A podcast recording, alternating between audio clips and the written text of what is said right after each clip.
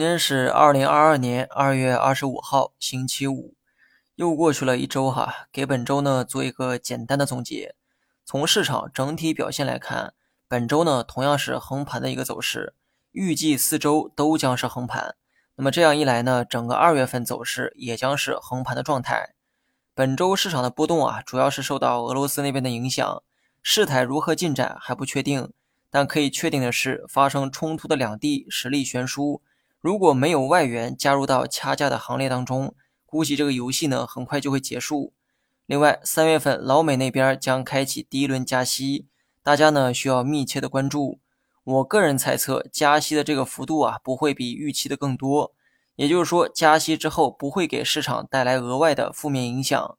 老美前期的这个预期管理做得非常好，美股呢也跌了不少。等真正加息的时候，没准比市场预期的要好一些。当然了，以上呢都是我个人的猜想，仅供娱乐。我对 A 股全年的走势还是比较乐观的。不过呢，有一些变数啊，的确是预料之外。比如说俄乌两地的矛盾问题。当初市场下跌的时候，几乎所有人关心的只有老美加息，认为风险主要来自老美的加息。请问现在还有人记得加息这件事吗？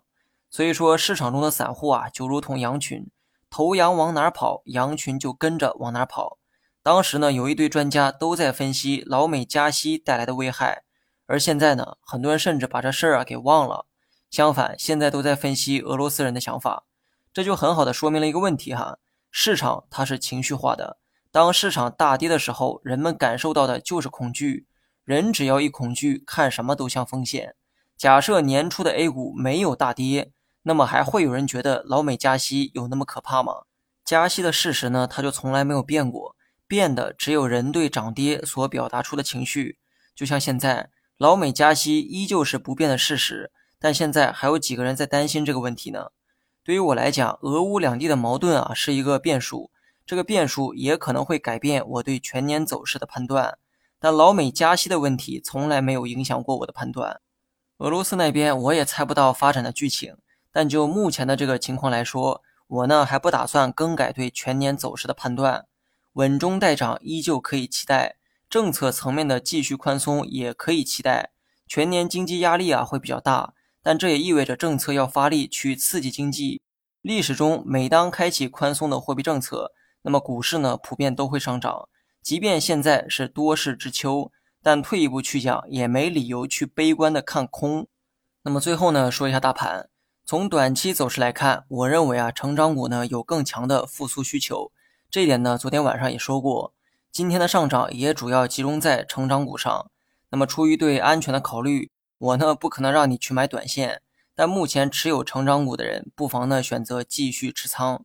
这里呢包括新能源、半导体、医药等等。大盘呢虽然迎来了反弹，但今天这个技术形态啊并不好看。如果单纯看技术的话，大盘呢可能还有向下回落的动作。不过最近俄罗斯那边总是不消停。